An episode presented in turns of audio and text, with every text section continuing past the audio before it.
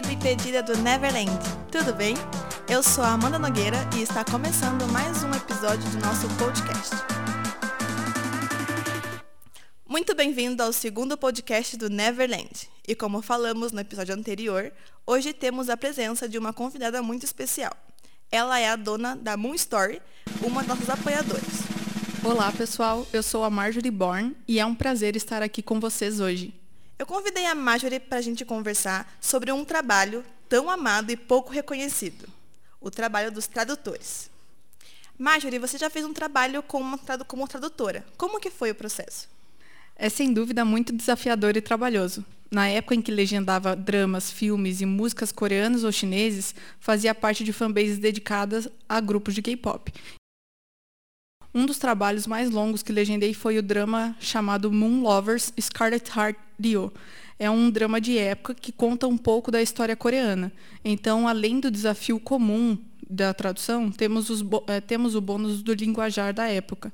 A propósito, dramas coreanos, para quem não está familiarizado, são novelas como as brasileiras, só que mais curtas. Que a gente pode chamar até de séries às vezes também, né? É. Esse trabalho que você mencionou não está na Netflix, mas conhecendo a plataforma e conhecendo o trabalho que você fez, como que você imagina que seria o trabalho de uma tradução da, produ da produção deles? Acho que o trabalho é muito parecido com os, o das fanbases, uh, só que, claro, tem toda. A gente faz de fã para fã, né? Quando eu, a gente trabalha em fanbase, porque ninguém ganha nada para isso. Então, que, o, que, o que eu acho importante dizer é que eu não sou uma tradutora profissional. Eu sempre fiz porque gosto, entendeu? Não porque, ah, eu vou ganhar muito com isso. Não é isso, até porque eu também não sou fluente nos idiomas. Eu entendo, mas não sou fluente no, tanto no inglês quanto no coreano. Mas acho que é muito parecido, sim, é, e é mais a questão da adaptação mesmo de, de expressões idiomáticas que não tem de um idioma para outro.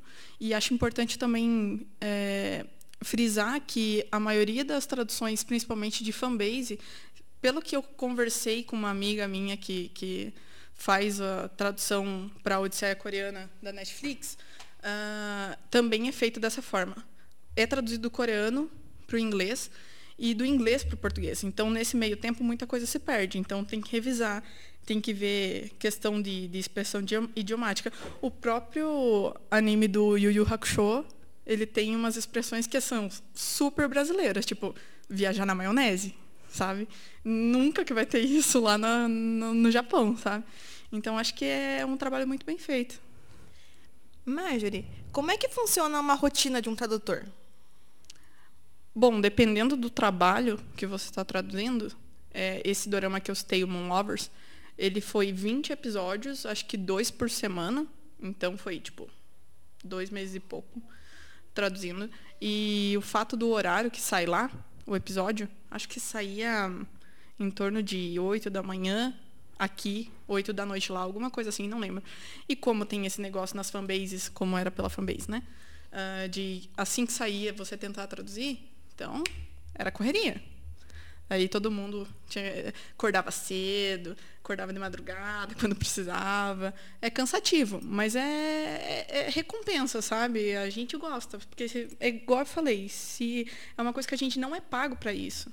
Então é gratificante, assim, mas é exaustivo, porque aí vem aquelas expressões que você não sabe o que significa, daí você tem que correr atrás, ou aquela frase que ficou enorme, não dá nem tempo da pessoa que está assistindo ler, então você tem que cortar tudo para ficar compacto e fazer sentido sem perder o, a essência do, do coreano, no caso, né?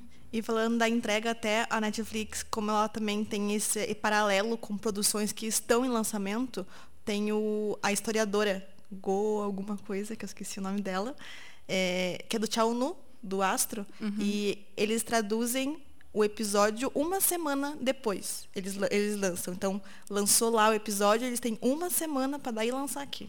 É, quando é assim, uma música, é fácil, porque, tipo, três minutinhos você traduz muito mais rápido do que um, um projeto que seja de duas horas, uma hora, ou que seja um episódio de 20 minutos, né? Mas para drama, para séries e filmes é mais difícil mesmo, porque é mais trabalhoso, né? A quantidade é muito maior.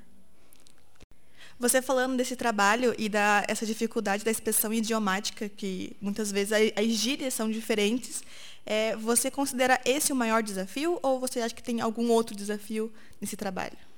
Eu acho que num, num âmbito geral é realmente esse o desafio, porque é, tem expressões que tem num idioma que não vão ter no outro. E às vezes é tipo saudades. Saudades é uma palavra no português, não existe saudades em outros idiomas.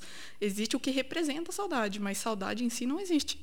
Então, eu acho que é, o desafio é esse mesmo, de, de transparecer, de, de traduzir aquilo que está querendo ser dito lá no idioma original, mas que a gente não, não tem como fazer ao pé da letra, que se ficar ao pé da letra, não vai ficar natural no português, daí não adianta. Falando desse, dessa dificuldade, é, talvez pode até ser considerado um trabalho conjunto do tradutor e o dublador. Quando alguma, alguma série, alguma produção, ela acaba tendo a sua adaptação de uma dublagem diferente. Você pode citar uma dificuldade do coreano, por exemplo? Ah, por exemplo, tem, uh, tem muita questão hierárquica, assim, no, na questão de idade na Coreia.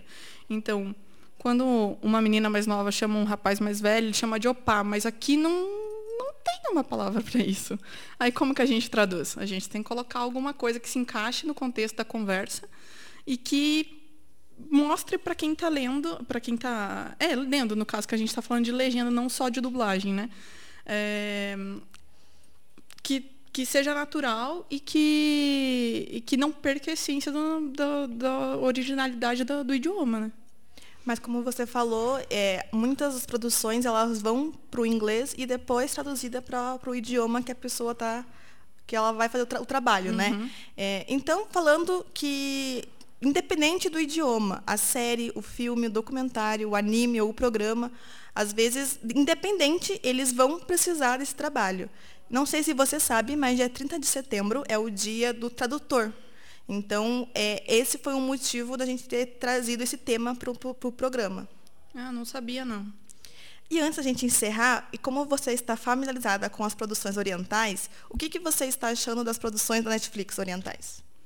Eu tenho achado elas bem interessantes. A Netflix viu que tem, tem público para esse tipo de, de produção.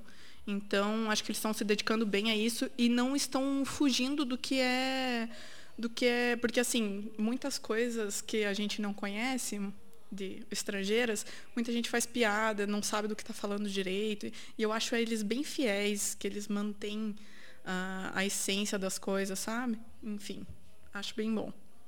E você tem alguma para nos indicar? Eu assisti agora há pouco tempo, a segun... assisti as duas temporadas no caso, né? Mas agora saiu há pouco tempo a segunda temporada de um drama chamado uh, Primeira Vez Amor.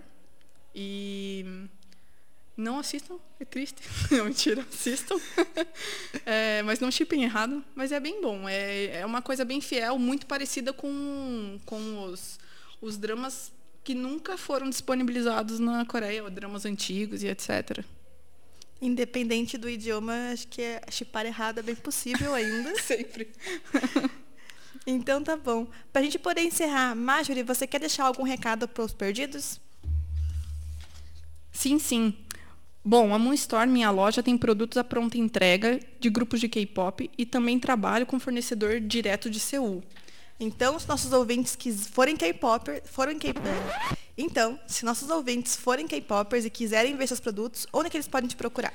Bom, a gente tem é, no Twitter, página no Twitter, no no Facebook, no Instagram, uh, no Twitter e no Facebook é M minúsculo, arroba, né? M minúsculo 00N Store. Que não tinha, não tinha como colocar Moon com dois ossos, então a gente colocou com zeros. E na, no Instagram é o mesmo user, só que no final é K-pop, porque também já estava ocupado. E a gente também tem o WhatsApp, mas daí quem quiser entra em contato, né? Que a gente passa o número que é mais fácil. Porque o pessoal normalmente pede pelas redes sociais mesmo. A gente sabe que esse problema de domínio é terrível. Mas perfeito, então, Marjorie. Eu agradeço a sua presença e o seu apoio nesse projeto. Agradeço também a equipe de produção e a Denise, que está editando esse programa. E se você ficou perdido, você pode entrar em contato com a gente no nosso e-mail, contato@projetoneverland.com.br ou em nossos perfis do Twitter e Instagram, arroba 2019 Neverland. Até a próxima e não esqueça, o caminho na Terra do Nunca é www.projetoneverland.com.br.